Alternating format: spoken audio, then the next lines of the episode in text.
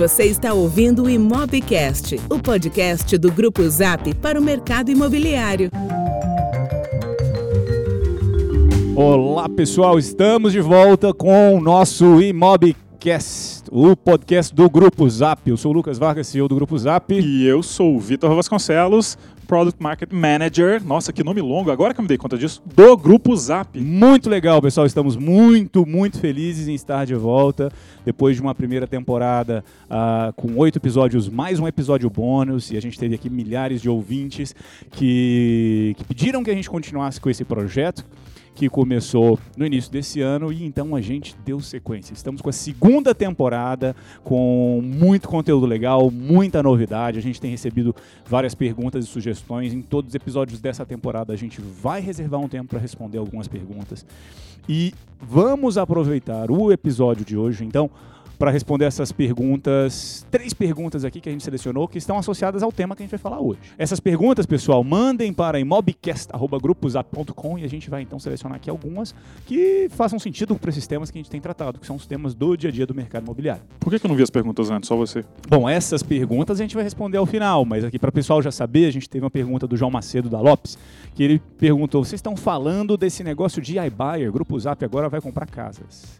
Comprar e vender casas. Vocês estão falando disso e eu quero saber então se vocês vão deixar de, de, de trabalhar com esses portais. O que, que vocês vão fazer com esses portais? Teve essa pergunta, a gente responde logo mais. Além disso, o Peixoto Tassioli, presidente da Remax, estava perguntando se a gente uh, consegue realmente estimar o preço dos imóveis, preço de mercado, porque a gente só tem os preços dos anúncios. Como que a gente pode estimar os preços de mercado para entender quanto vale realmente um imóvel? É uma boa pergunta, a gente responde ao final. E a terceira pergunta, a gente teve o Guilherme Diamante, que é o presidente da Squad BH. Guilherme, que trabalhava lá com a Direcional e agora está ah, com, o seu próprio esforço empreendedor, perguntou: e quanto vocês vão pagar de comissão? Vocês estão fazendo isso? Vão trabalhar com corretor imobiliário? Vocês vão pagar quanto de comissão esse ano? Três boas perguntas associadas a esse tema que a gente vai trazer hoje, que a gente vai deixar para falar ao final. Mas para a gente começar então, uh, sem mais delongas, eu queria que o Vitor nos trouxesse um pouco dos detalhes do tema e do nosso convidado de hoje. É, tá vindo tanta pergunta, tem tanta gente querendo saber mais sobre esse programa, como é que funciona isso, que me vem à cabeça aqueles programas de reportagem, né? Aibaia, como escreve, como pronuncia, o que come, do que vivem, o que fazem, onde estão esse pessoal que chama Aibaia. Eu queria começar essa história contando. Eu vou pegar carona e queria fazer vocês caminharem um pouquinho junto comigo numa historinha imaginária e no final a gente termina contando um pouquinho como é que essa história começou aqui dentro. Vamos lá. Imagina que você não sabe nada sobre o mercado imobiliário. Zero. Nunca precisou gastar um minuto para pensar nisso. Eu sei que não é o caso de vocês que nos ouvem, mas apenas imagine isso. Que é a realidade de muitas pessoas. Muita gente, muito de cliente. Muita gente que demora décadas para comprar uma casa. Imagina você que nunca ouviu falar sobre sinal, certidões negativas, financiamento, ITBI, registros, escrituras, enfim. Num mundo sem referências como esse, uma página inteiramente em branco, como é que é uma compra de uma casa? Você precisa se preocupar em traçar um mapa mental para navegar entre aprovações, escrituras, registros, taxas ou, sei lá, embaraços jurídicos envolvendo até o vendedor do imóvel que você está comprando. Ou, se o seu único referencial fosse o processo simples com que você compra todas as outras coisas no dia a dia, na sua vida, talvez você imaginasse que pudesse encontrar uma casa, inserir os seus dados de pagamento e, mágica, comprá-la.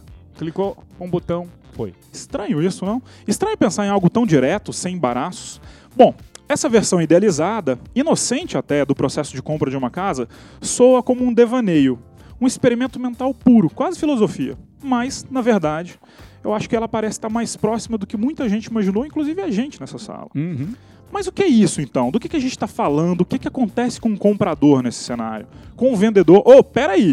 O que, que acontece com o corretor? Com a imobiliária, com você, comigo. Eita. Caceta, que mundo é esse? Bom, para introduzir uh, esse assunto e contar de onde que isso surgiu, é uma história que tem um começo muito bacana.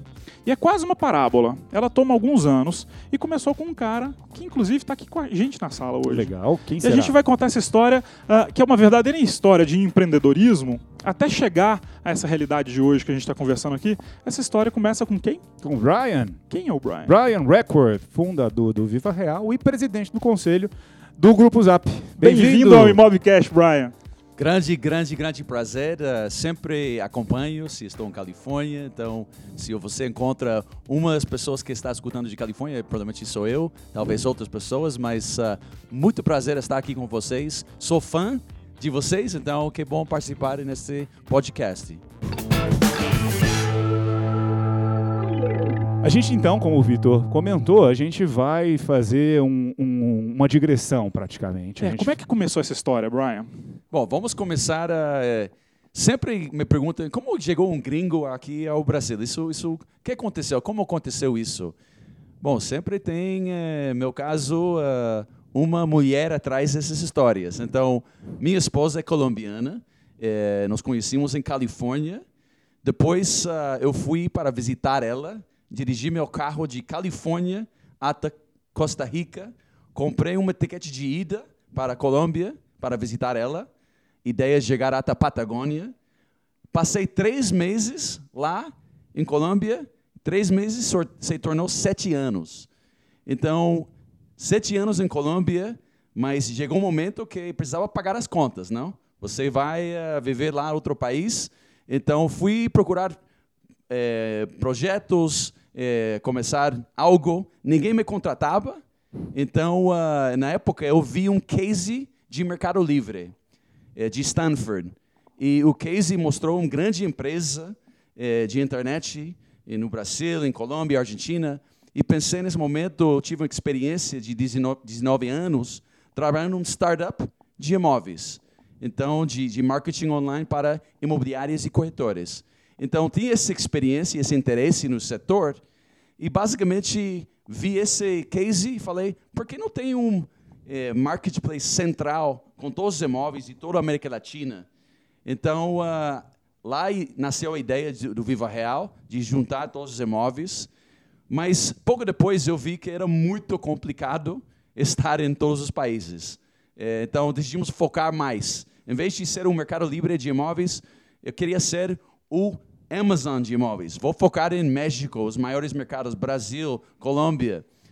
Mas realmente foi bem difícil, complicado de estar lá. Então decidi e vi, quando comparei o mercado, os mercados, o estado do Rio tinha mais imobiliárias que o país de, da Colômbia. Então, assim, decidimos focar 100% no Brasil e mudei a família e cheguei aqui é, com grandes ideias de construir uma empresa.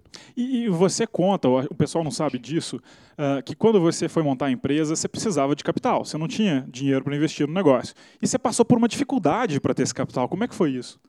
Cara, eu, eu estava. Eu tinha. O único bem que tinha era um apartamento em Bogotá, é um apartamento lindo. E realmente é, precisava vender esse apartamento é, para colocar o capital, para mudar a família aqui. É, e quando fui a vender esse imóvel, eu entrei em uma imobiliária lá, em Bogotá, é, e, e consignei o, o imóvel à imobiliária e esperei um pouquinho, 30 dias, 60 dias, e não ouvi nada dessa nada, imobiliária. Nenhum lead, ninguém nada, bateu na nada, sua porta. Nunca mostrou o apartamento. Então cheguei lá na imobiliária e falei: o que está acontecendo com o meu imóvel? Eu passei esse imóvel para vocês há dois meses, nada. Então, lá o que acontece, ele, ele falou que o que temos muitos imóveis aqui nesse, esse, é, é, essa empresa. Então, não sabia nada de meu imóvel. Tirei esse imóvel e o que decidi fazer, encontrei uma imobiliária e falei, eu quero que você venda meu imóvel, eu vou dar exclusividade para você vender esse imóvel.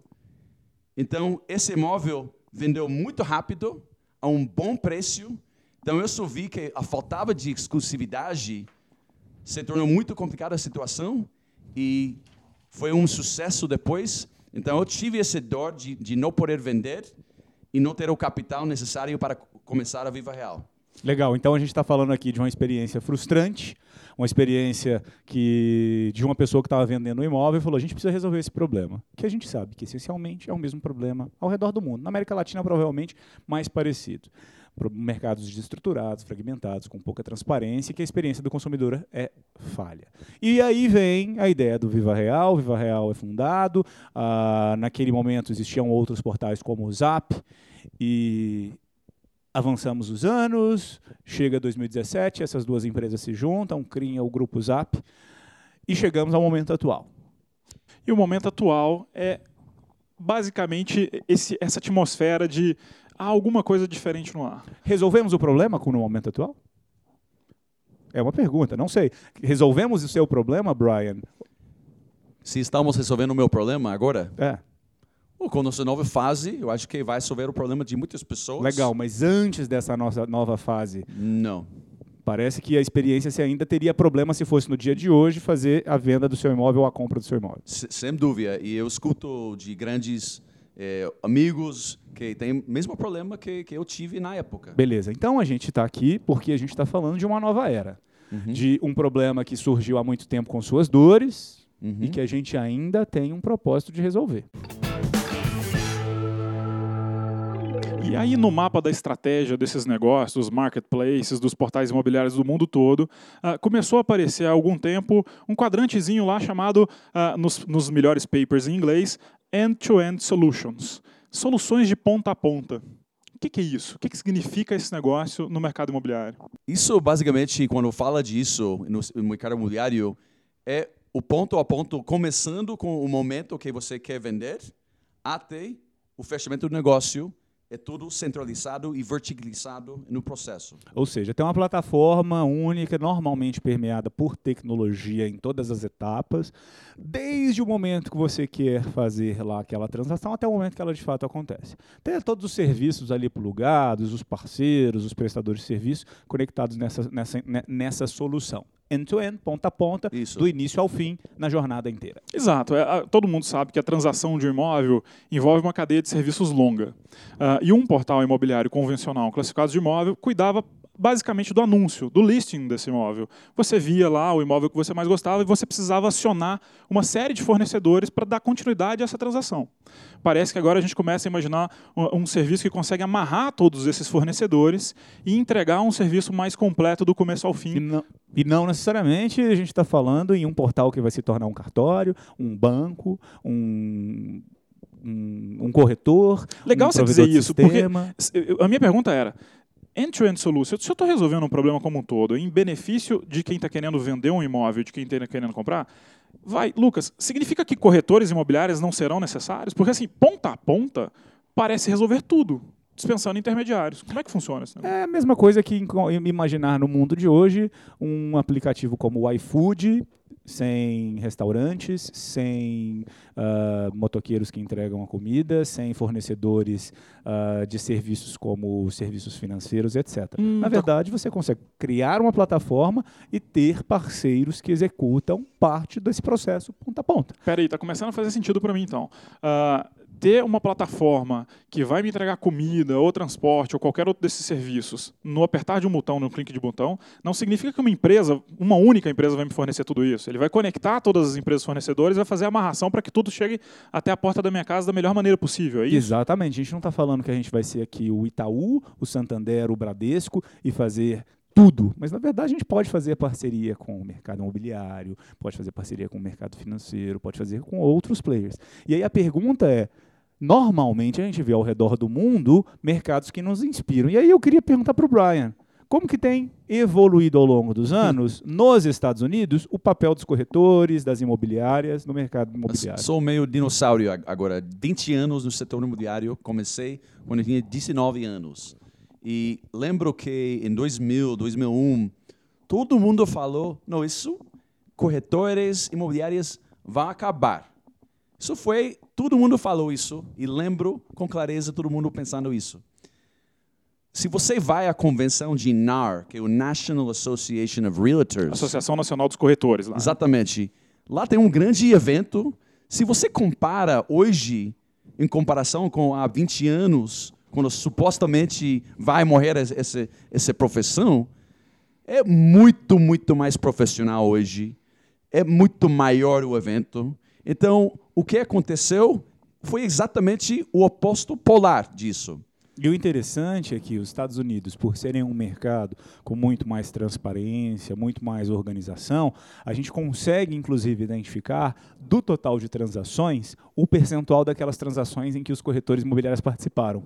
E, historicamente, a gente tem visto que a participação dos corretores, mesmo com a entrada de muita tecnologia, tem aumentado cada vez mais nos Estados Unidos. E tem crescido nos últimos anos o número de transações que acontecem através de imobiliária e corretor hoje. Exato. Então, mesmo com tecnologia, a gente tem visto o papel fundamental das imobiliárias e dos corretores em auxiliar compradores e vendedores a fazer a transação imobiliária. Vamos direto ao ponto, então. O que, que define um iBuyer? Qual é a principal característica desse modelo de negócio? Eu acho interessante pegar o, o exemplo de Estados Unidos. Quem originou esse eh, modelo foi uma empresa que se chama Open Door. Open Door lançou em, acho que foi há cinco anos mais ou menos, 2013, 2013 14.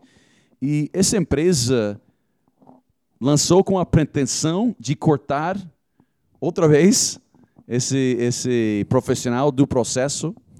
E foi interessante acompanhar. É, desculpa, eu diria que isso não é uma exceção, né? A gente vê cada vez mais empresas que chegam no mercado e falam que são startups, que não são imobiliárias, que são empresas que vão, na verdade, matar as profissões atuais e não necessariamente colaborar. E Você o tá que falando... aconteceu com o Open Door, então? Bom, Open Door assim lançou, eh, teve certo grau de sucesso, cresceu, levantou muito capital mas a coisa engraçada, você olha em 2018, o ano passado, em novembro, eles lançaram seu programa de parceria com as imobiliárias e corretores. Mas no começo, o que, que o Open Door prometia? Qual era a proposta de valor?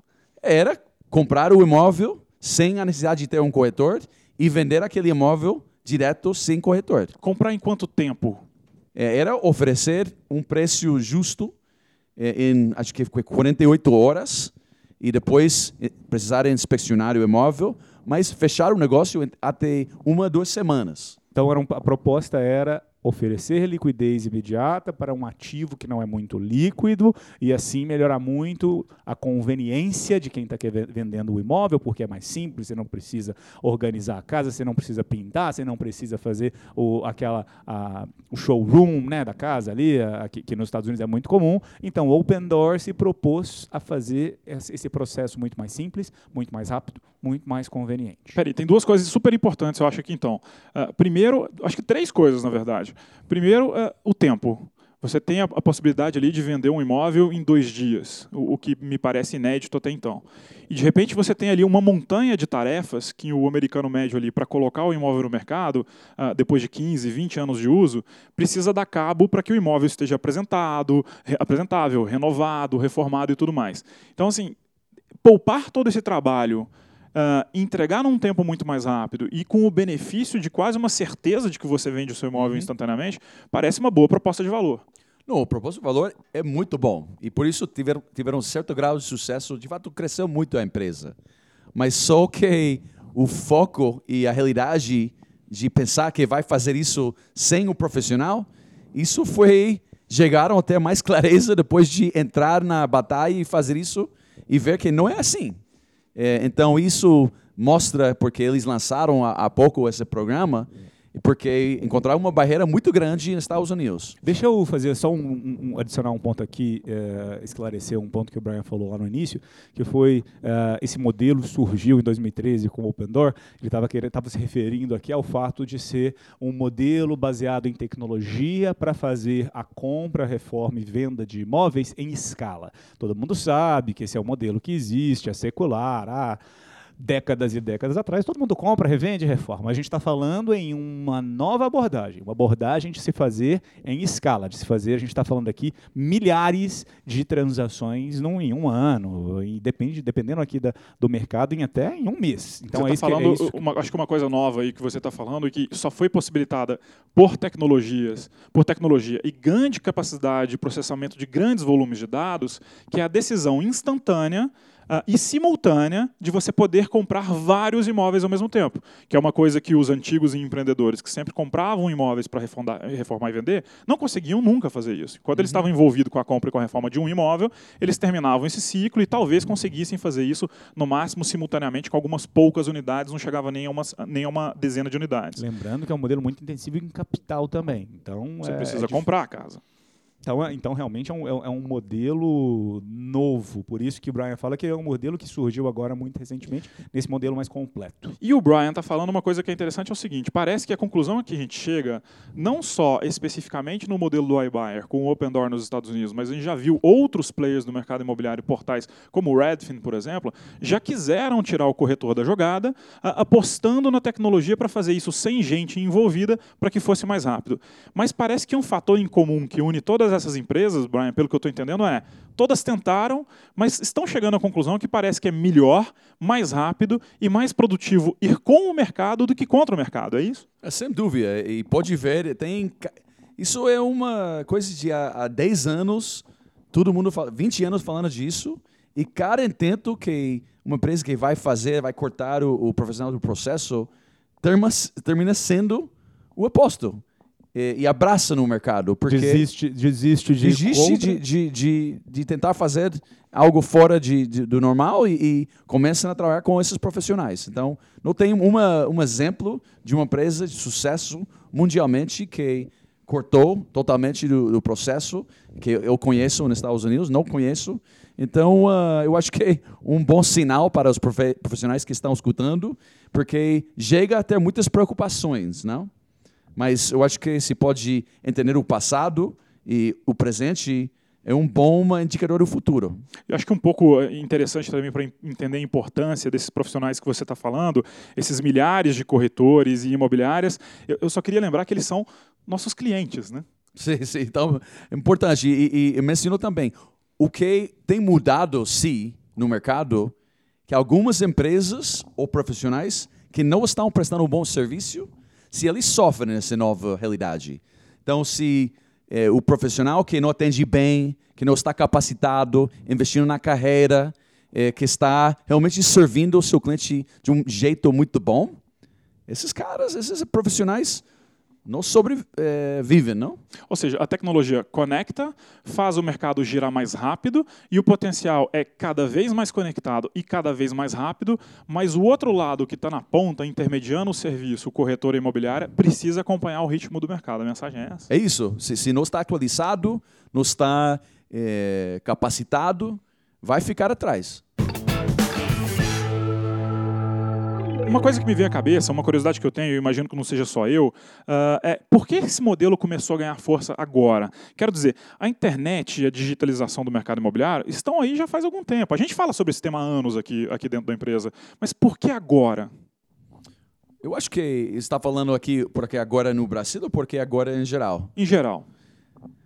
Eu acho que um grande ponto que hoje, com a capacidade de, de entender o que está acontecendo baseado em dados, analytics, eh, machine learning, eh, inteligência artificial. Sim, exatamente. Tudo isso faz a realidade hoje, com todos os dados, que pode adivinhar melhor e entender modelos que vão eh, resultar em, em conclusões interessantes como preços. Ou seja, uh, dado que você, como o Lucas disse, você vai comprar de forma rápida e em escala, me parece que esse é um negócio, um business sensível a erro. Você não pode errar tanto e você também não pode errar grosseiramente. Uh, a presença dos dados e da inteligência artificial é que trouxe a camada de inteligência necessária para reduzir essa margem de erro a um patamar aceitável para você de fato assinar o cheque e comprar esses imóveis. Exatamente assim. Se você não tem confiança na, no algoritmo que você tem, é, e não tem é, dados é, bem profundos e bem completos, vai ser difícil executar esse modelo. E nesse modelo, uh, Pergunta simples, mas eu acho que todo mundo aqui do outro lado uh, ficam especulando. Acho que alguns já entenderam um pouco mais, já leram um pouco mais sobre o modelo também, mas tem muita gente que está sendo surpreendida agora por essa provocação que a gente lança no mercado. Mas a gente está vendo aqui que não somos só nós, não é a gente que está lançando, o mundo é que está trazendo um compasso de mudanças mais rápido e a gente está simplesmente acompanhando e colocando o mercado de forma atualizada com o que acontece uh, mundo afora. A pergunta é O que, que a imobiliária e corretor que estão na ponta, que estão ouvindo a gente, ganham com isso? Bom, tem várias eh, vantagens. Primeiro, o que vai acontecer com esse novo modelo, o mercado vai girar mais rápido. Então, vai ser mais transações. Em nosso caso, eh, estamos falando com algumas imobiliárias fazendo nossos testes e vamos comprar diretamente de nossos clientes, que, que temos parcerias, e pre vamos precisar vender esses imóveis. Então, sem dúvida, o volume de transações vai aumentar. É, o, o, os parceiros e as imobiliárias que estão prestando um bom serviço vão crescer seu market share, porque, é, sem dúvida, vão ter que participar nesse processo. Então, acho que isso são dois pontos principais. Uh, e, obviamente, não vamos dar detalhes de, de, nossa estratégia aqui, porque isso vai ser lançado com mais detalhe em Connect Mob. Se está ouvindo agora, precisa vir a Connect Mob, o maior evento do setor imobiliário na América Latina. 24 e 25 de setembro, né? Exatamente. Então, eu quero ver todo mundo lá. Eu vou estar lá, vou dar uma palestra sobre startups, empreendedorismo. Sem dúvida, vai, vai gostar muito. Então, uh, vem aqui, dá um braço para mim. Mas uh, estamos bem é, é, é, animados com esse projeto, porque vai ser um gancho super interessante para nossos clientes, porque vão ganhar mais dinheiro, vai ter mais transações, e ao final das contas, o mercado vai ser mais líquido. Então, isso, quem vai beneficiar são os, os profissionais na ponta da transação. E queremos é, crescer esse mercado juntos com vocês. Peraí, então não muda nada? Só acelera? Pelo que você está me dizendo, a gente vai comprar imóveis de forma rápida, em escala, e pagando todo mundo que já está envolvido nesse processo hoje, é isso? É, é, é isso exatamente que, que vai acontecer. Tá, entendi. Acho que para imobiliário e para o corretor tão claro. Uh, e o vendedor, eu imagino que deve ser uma ótima notícia para quem tem um imóvel. Obviamente, a gente a está aqui falando de um modelo que basicamente está automatizando e colocando inteligência artificial em cima de um processo de avaliação que hoje é feito por uma pessoa. Então, na hora de comprar um imóvel, é óbvio que há critérios para comprar esse imóvel. A gente vai ter que entender que esse imóvel é um bom negócio, que ele tem boa saída, que ele não necessita, uh, eventualmente, de um investimento proibitivo que torne esse negócio um mau negócio. Uh, a partir do momento que a gente avalia esse imóvel e vê que ele é um bom negócio, quer dizer que para o corretor também parece que é uma excelente notícia. É a possibilidade de vender o imóvel em dias, é isso? É e não ter que esperar quanto, Brian? 400 e 68 dias na média no Brasil. Para vender um imóvel. Isso, incrível. Ou seja, se eu sou um vendedor e eu tenho a ideia de querer vender um imóvel hoje, seja porque eu quero abrir um portal chamado Viva Real, seja porque eu quero uh, comprar um carro novo, seja porque eu tenho dívidas, enfim, as razões são inúmeras, muitas são boas, outras são ruins. Mas quem precisa vender um imóvel hoje no Brasil tem, na média, que esperar 468 dias.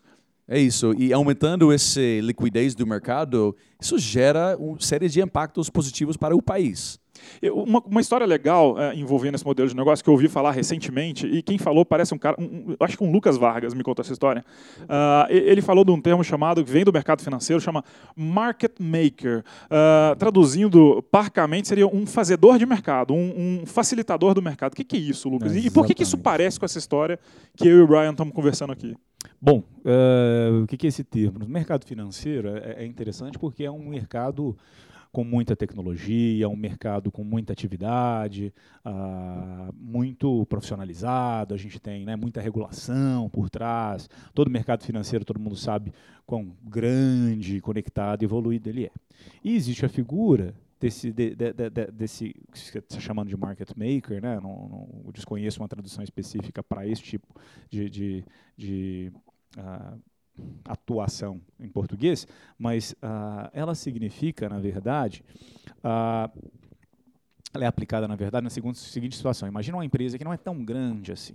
Uma empresa uh, que, que, que, que, sim está lá no mercado de ações, opera na bolsa, tem suas ações listadas, mas ela não é muito grande. Ou seja, eu não estou falando da Petrobras, nem da Vale. Exatamente. Nem... Se a gente falar essa empresa pequena estiver operando ali no mercado, ela pode até ser atrativa por algum investidor que olha para ela e fala que legal, quero comprar as ações dessa empresa. Ou seja, potencialmente ela vai crescer muito, vai dar retorno. O plano de negócio dela é muito legal acho que vai ser assim ela vai crescer muitas vezes mais do que Petrobras e outras empresas, e, e eu acho que a ação dela está até barata. Mas, como ela é muito pequena, na verdade, existem poucas transações de compra e venda. Tem pouca, pouca atividade. Então, por mais que seja super valorizado o negócio, que eu veja, na verdade, que a ação está com um preço baixo, que no futuro eu acho que esse negócio vai crescer muito, tem um problema que é a liquidez. Tem um hum. risco de lá no futuro, quando eu quiser vender essa, essa ação, tem um risco de eu não conseguir. Simplesmente porque a quantidade de transações e a frequência ela é baixa. Ou seja, Dito... a empresa é muito boa, atrativa, mas o problema é que talvez eu não consiga vender porque nem todo mundo veja o que eu vejo, é isso? Exatamente. Dito isso, o que acontece? Essas empresas pequenas, elas podem contratar um serviço de, de bancos, de corretoras, para criarem essa liquidez no mercado com um preço de mercado. Ou seja, a gente pode ir lá e contratar um certo banco de investimento para falar: eu quero que você esteja aqui sempre sempre comprando e vendendo uma certa quantidade de ações da minha empresa, para que quem quiser comprar essa ação tenha a certeza que no momento que ela for, tiver a intenção de vender, vai ter alguém querendo comprar. Ou seja, esse banco, na verdade, ele não está comprando essas ações para apostar nem investindo na empresa. Não é ele é basicamente está sendo um motorzinho para fazer a, a entrada e a saída de ações uh, o mais líquido possível, para que você, se você gosta dessa empresa e quer apostar nela, daqui dois anos, quando você quiser vender, você pode ter certeza que você consegue comprar, porque esse banco vai estar tá comprando naquele dia. É isso? Você vai ter certeza que você vai conseguir vender porque aquele banco vai comprar. Então vai ter essa liquidez. Então essa função no mercado financeiro, ela existe, ela é muito, muito muito clara. E aí o que a gente faz no mercado imobiliário residencial brasileiro que não tem liquidez alguma, que a gente vê as pessoas querendo vender demorando mais de um ano, que a gente vê as pessoas comprar também demorando anos aí para conseguir fazer essa transação. É um mercado com muito pouca liquidez. É isso que esse modelo traz para o mercado. Hum. Essa é a abordagem do Grupo Zap. É uma abordagem de criação de mercado, de trazer liquidez, de comprar e vender para que quem quer comprar, quem queira vender, não tenha dificuldade até o descasamento entre quero vender agora para comprar um imóvel já já, mas não tem alguém querendo comprar meu imóvel agora, então também não vou conseguir comprar outro imóvel. Então o giro diminui. É trazer essa liquidez para o mercado que esse modelo se propõe a fazer. Ou seja, se existisse uma empresa que entrasse no mercado e tivesse fazendo a compra e venda de imóveis em alta frequência, fazendo isso girar o tempo todo, como você descreveu agora no mercado financeiro, essa empresa seria chamada de iBuyer, é isso? Exatamente, essa empresa se chama Grupo Zap. Muito bacana. Tá, legal. Eu já entendi como é que o corretor ganha, como é que a imobiliária ganha, eu entendi como é que o vendedor ganha e o comprador, ele ganha também com isso? Oh, sem dúvida. É, você tem várias certidões que pode dar é, nesse processo. Quando você é, vende uma empresa, é, você, você tem toda a solidez atrás do, do, da marca Grupo, Grupo Zap, atrás disso. Então, isso vai aumentar mais, muito mais a, a confiança, é, agilidade, agilidade no processo então, sem dúvida, acho que todo mundo vai ganhar com isso. Me parece importante esse ponto que você lançou, Brian, porque uh, uma complicação adicional do mercado imobiliário é uma coisa quase surreal quando a gente pensa, mas é, é o dia a dia de quem compra e de quem vende imóveis no Brasil. Quando você está comprando um imóvel, você praticamente. O Lucas faz uma brincadeira aqui que é levantar a capivara, que é entender uh, todo o passado e eventuais uh, questionamentos jurídicos de quem está vendendo aquele imóvel possa enfrentar, porque aquele imóvel, dentro de um litígio, pode ser alguma garantia. Ou seja, traduzindo para o português, você pode comprar um imóvel que está dentro de uma dívida e que comprando aquele imóvel, aquele imóvel não vai ser seu. Você pode correr o risco de perder o imóvel daqui a pouco. E se o grupo Zap comprar esse imóvel, assim como ele vai fazer com o seu, com outra dezena e com outras centenas de imóveis, você pode ter a segurança de saber que tem uma empresa muito grande e, obviamente, não tem esses embaraços por trás. É isso? Uma empresa sólida, com reputação, que facilita esse processo. Ou seja, quem vai vender seu imóvel não precisa se preocupar Existe uma empresa é, sólida é por aí. trás. E quem for comprar este imóvel desta empresa também não precisa se preocupar, porque essa empresa já fez toda a verificação necessária para garantir que não tenha nenhum desenrolar inesperado ali adiante. Peraí, peraí, peraí. Então eu estou falando de um ingrediente que a gente já conversou várias vezes aqui no Imobcast e que o Brian, eventualmente, a gente aqui conversando com clientes e eventualmente até em cima de alguns palcos, a gente falou de um ingrediente uh, quase como sangue nas veias do mercado imobiliário, que é um ingrediente chamado confiança. Confiança. Então isso pode trazer também mais confiança para o mercado para acelerar ainda mais essa dinâmica que o Lucas acabou de descrever. É isso? E é interessante que quando a gente lembra da primeira temporada, quando o Ricardo Paixão falou né, de, de, das dificuldades desse mercado, ele falou justamente da da, da, da, espiral negativa de desconfiança que pode acontecer no mercado, quando o comprador não sabe da informação, do, do, do, preço de mercado, o vendedor também não conhece, e o serviço acaba sofrendo ali ah, na intermediação e gera essa espiral. E eu, desculpa, estou talvez me apropriando aqui, me explicando de uma forma incorreta. Então, se você quiser, na verdade, saber a explicação correta, volta lá na primeira temporada. Mas o Ricardo Paixão ele fala dessa espiral negativa da desconfiança, que a gente vai quebrando porque a gente constrói confiança, então você cria o ciclo positivo. É verdade. O Ricardo Paixão aqui com a gente, ele falou das diferenças uh, que colocam de um lado um mercado imobiliário maduro e um mercado imobiliário imaturo. E o mercado imobiliário imaturo é aquele com que a gente já vem se acostumando a conversar aqui, que tem uma coleção de problemas que torna tudo mais demorado, mais embaraçado e é ruim para todo mundo no final. O comprador não ganha nada com isso, o vendedor não ganha nada com isso, os intermediários saem frustrados e os portais também não veem nada de bom acontecendo. Seria essa essa, a, a entrada do iBuyer, mais experimentações nesse tipo de modelo de negócios, mais contribuição entre os players da cadeia atuando junto e em parceria com a gente, seria esse uma possibilidade, um passo adiante em rumo a um mercado imobiliário mais maduro também? Certamente. A gente está falando de um mercado que todo mundo sabe que, que é muito grande, muito robusto, que, que é muito importante para o mercado brasileiro, muito importante para a economia de forma geral, que tem impacto em vários setores. E a gente está falando em um ingrediente aqui, um estímulo, um catalisador de uma evolução no mercado, que é essa injeção de capital para prover liquidez, mas que não é só isso. É essa injeção de capital com um comprador de confiança, com serviços adicionais agregados que facilitam a vida de quem compra e quem vende, justamente criando um ecossistema muito mais robusto, muito mais sólido, muito mais confiável e que, na verdade, no fim, acaba impactando a vida da sociedade como um todo. Gente, confiança, avanços econômicos, mais liquidez, como a gente precisa disso, né? Como é bom ouvir falar de vez em quando, pelo menos em algumas conversas aqui no Brasil, esses ingredientes que estão, parece, uh, muito distante da gente, pelo menos hoje. Bom, eu tenho uma pergunta. Falando de Brasil, a gente está falando de iBuyer. É uma chance que a gente tem de, de, de apontar um pouco mais para essas evoluções para mercados que já fazem isso de uma maneira um pouco mais rápida, mais eficiente do que a gente. E a pergunta é, acho que de novo para o Brian. Brian, uh, o que, que, tem acontecido lá fora? Que mercados para você são referência nesse modelo? Uh, e uma terceira pergunta em cima disso: qual é o potencial de mercado desse tipo de negócio? Por exemplo, se eu quisesse saber, eventualmente, uh, dentro de um mercado hoje que está mais maduro em iBuyer, Uh, qual é o market share de, de, desse tipo de modelo de negócio hoje? Olha, uma coisa para ser claro aqui, isso não vai acontecer com é, a metade dos, dos, das transações do país. Isso é, é uma pequena, pequena parte do mercado. Eu acho que o mercado mais maduro de Estados Unidos, onde originou esse modelo, é Phoenix, Arizona, onde tem só um total de 6% das transações. 6% são iBuyer, o resto é tradicional, Exatamente. Então, é, isso talvez chegue até 10%, até máximo 15%, mas sem dúvida isso não vai ser é, é, uma coisa que acontece com todas as transações e vai ser a minoria, não?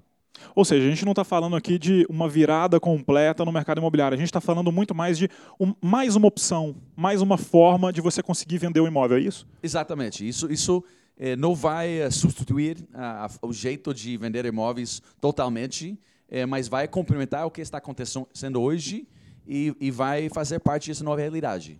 Ou seja, está dizendo que o, o, o, vendedor do imóvel ele vai ter mais uma escolha se ele quiser vender mais rápido, eventualmente.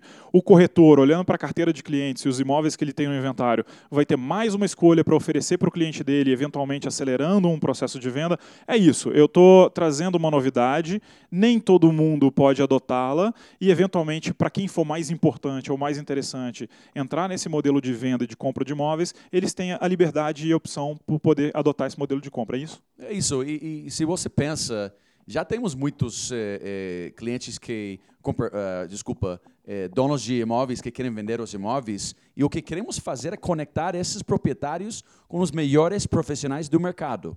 Então, em muitos casos, vão vir a, a gente e vão querer vender o imóvel e, e que a gente compre o imóvel de eles, mas em muitos casos não vamos comprar, obviamente, todos os imóveis. Não pode fazer isso, mas esses vendedores que querem, os proprietários que querem vender os imóveis, eh, no caso de não comprar, obviamente precisamos conectar esses proprietários com os melhores profissionais do mercado brasileiro. Então, sem dúvida, vamos facilitar isso, eh, como faz Zillow eh, também nos Estados Unidos. Brian, acho que para tangibilizar um pouquinho, uh, a gente está falando aqui do modelo de negócios, da virtude que isso traz para o mercado, dos impactos positivos que isso pode trazer e como isso é uma escolha, um jeito novo uh, que pode conversar uh, com as necessidades ou então com as expectativas de um vendedor, de um comprador e de um corretor. Uh, entrando um pouco, não necessariamente vai ser assim, como você bem disse, a gente está entrando nesse mercado agora, a gente está lançando os nossos primeiros passos nessa direção, muita coisa a gente vai aprender ao meio do caminho. Então, eventualmente, a gente vai fazer de um jeito, aquele não é o melhor jeito, depois a gente testa de um outro para ver a solução definitiva definitiva que a gente lança para o mercado. Mas o, o, que se, o, que tem sido visto hoje nos Estados Unidos, só para tornar um pouco mais tangível, mais factível, mais palpável para quem nos ouve, como é que é um processo de, de compra e venda no iBuy? Como é que é? O proprietário vai lá, ele entra em contato direto com o portal, ele vai para a imobiliária, a imobiliária apresenta o portal para ele, como é que é isso? É, varia, depende, tem vários players, não? É, tem Opendoor, tem OfferPad, é, tem é, é, Zillow. Acho que tem e em cada cidade algumas eh, novas eh, empresas que estão surgindo. Então, não tem algo constante em todos os mercados. Então, depende de onde você está e, e qual a estratégia da empresa. Mas o que eu posso falar em nosso caso é nosso interesse é trabalhar com nossos parceiros, identificar os imóveis mais adequados, baseado no que sabemos que tem interesse, tem liquidez potencial, digamos, onde tem muita demanda, e, basicamente, é, faz a proposta, não? E fecha o negócio, pagar a, pagar a comissão, o, o, profissional, e depois faz os, os, pequenos ajustes ao imóvel, às vezes pintar, às vezes coisas básicas, e depois, depois você coloca no mercado para vender com, com o profissional. Eu, eu, vou pegar carona nessa descrição que você acabou de fazer. Eu, eu tenho uma imobiliária aqui que é nosso cliente. Uh, através de dados, essa imobiliária me passa ali a listagem de todo o inventário que ela tem. Eu vou bater esse inventário com os meus algoritmos aqui e vai dar um matching. Quem já usou Tinder uma vez sabe o que é um matching. Uh, ele, ele vai ver esses dados aqui e o meu algoritmo vai dizer: olha, esse aqui tá bom, esse outro tá bom, esse outro tá bom. Somando tudo, eventualmente eu tenho oito imóveis. Eu tenho um inventário grande de uma imobiliária que é minha cliente, de todo esse, esse scan, esse escaneamento que eu faço no inventário dela, eu encontro oito. Você está me dizendo que se esses oito imóveis atenderem os critérios uh, de compra e venda que a gente estabeleceu aqui dentro, eu compro os oito? É, vamos avaliar, depende também a caixa, depende do, do de vários fatores. Obviamente não podemos comprar tudo é, aquele imóvel é, porque também faz falta dinheiro para comprar tudo no Brasil, obviamente. Então mas uh, no começo vamos eh, trabalhar em, em, em, cidades específicas ou, ou, bairros específicos e obviamente vamos testando, crescendo. Como qualquer startup, você começa uma, uma hipótese, você valida essa hipótese e você ajusta baseado no, no, na experiência que você ganha no processo. E acho que é outro ponto é, também para comunicar. É, os clientes que nos estão ouvindo vocês sabem que, em alguns casos, temos poucos imóveis, mas em nossa base, de proprietários diretos que colocam os imóveis no nosso site. Eu posso dizer, eh, como eh, presidente do conselho, eu sei que a experiência de quem vende sozinho, o proprietário, é ruim. O cara vai ao site, coloca o imóvel, recebe uns leads, tenta fazer tudo, o proprietário não sabe navegar esse processo. É complexo.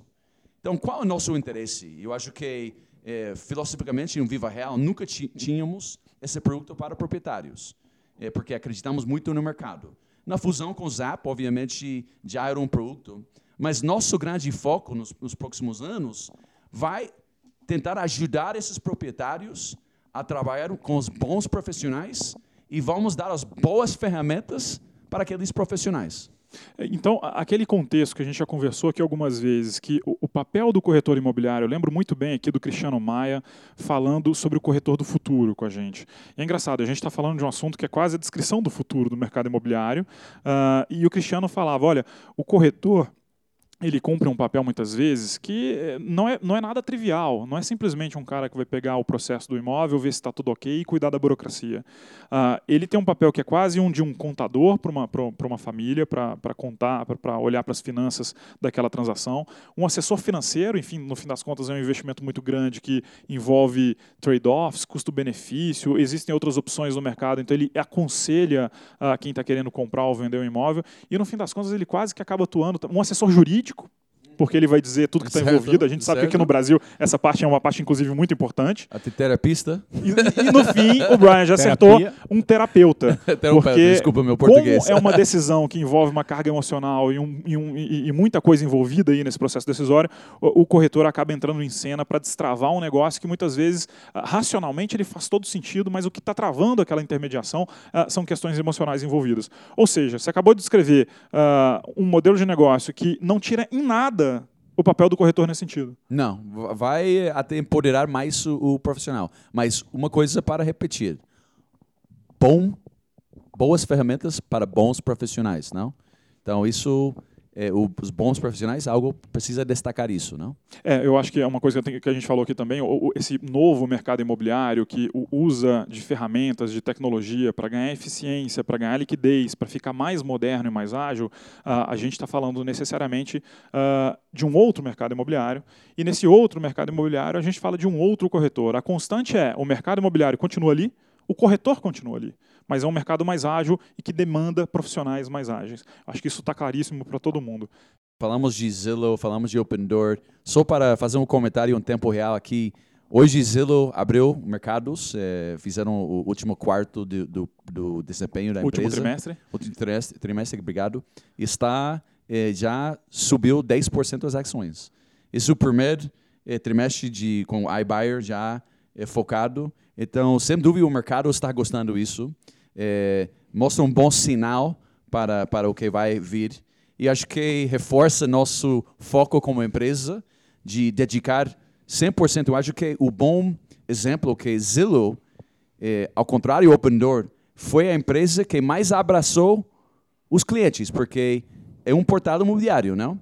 Então, Open Door não é portal imobiliário. Então, você olha é, o exemplo, eu acho que pode inspirar muito mais no que faz a gente e, e vai ter muito sucesso porque trabalha bem perto com o mercado.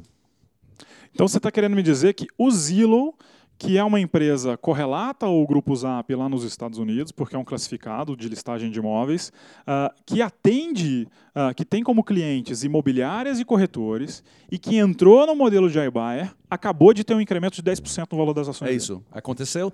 Eu recebi a notificação aqui no meu celular durante a, o bate-papo aqui. Bom, eu acho que isso é, é uma boa notícia, traz é, bons agouros aqui para a gente no Brasil que está sedento por inovação e quer ver esse mercado nosso andando cada vez mais rápido.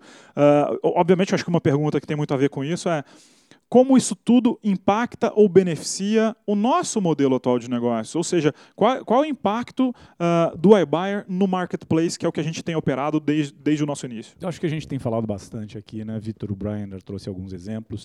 Uh, a gente tem falado sobre como as coisas se reforçam. O simples fato de a gente poder uh, conectar esses proprietários aos corretores é um grande benefício para o mercado como um todo e também para o nosso negócio de classificados, o marketplace. Então, a gente ah, conseguindo cada vez mais dar para os corretores essa possibilidade de oferecer um serviço diferenciado para quem quer vender o imóvel, de oferecer para esses corretores a, a possibilidade de poder convencer o proprietário de que agora existe um comprador sólido, idôneo, a gente está fazendo a com que os corretores consigam cada vez mais captar novos vendedores, novos proprietários, que eles consigam fazer mais anúncios. Normalmente esses anúncios eles tendem a ter uh, mais qualidade também, porque muitas vezes eles vêm, muitas vezes eles vêm com exclusividade, e aí esses corretores eles, eles uh, vão, vão acabar fazendo mais negócio. Então, para o negócio de marketplace, isso é bom. Fora isso, a gente está falando que nos imóveis que a gente acaba comprando, a gente também vai ter um corretor que vai fazer a, a, venda desse imóvel, vai gerar mais transações, então tudo acaba se reforçando. Então, o que a gente está querendo fazer, falar aqui é que uh, esse negócio de trazer liquidez para o mercado, ele na verdade ele tem uma conexão muito forte com o negócio do marketplace e acaba uh, por gerar o que a gente chama aí de efeitos de rede. Um negócio apoia o outro, que acaba criando né, uma bola de neve que vai gerando mais negócios e mais valor. Então é isso que a gente está falando. Pera aí, Lucas. Então, eu venho recebendo perguntas de algumas pessoas me perguntando o tempo todo: o Grupo Zap está mudando o negócio? Não vai ser mais um marketplace? E agora você explicando como isso, inclusive, entra em sintonia com o negócio atual, agiliza e acelera o próprio marketplace, eh, e o mercado imobiliário continua sendo o mercado imobiliário. Pera aí, eh, nada muda? Só acelera? Nada muda, só acelera. O que a gente faz aqui é trazer uma iniciativa para trazer mais negócios para o mercado imobiliário. Falando sobre isso, você que está um, mais curioso e quer saber um pouco mais sobre isso ainda, uh, www.gruposap.com barra iBuyer. Como Ali você escreve esse iBuyer? I-B-U-Y-E-R. É um nomezinho muito uh, enxerido. Boa uh, pergunta, que nome é esse?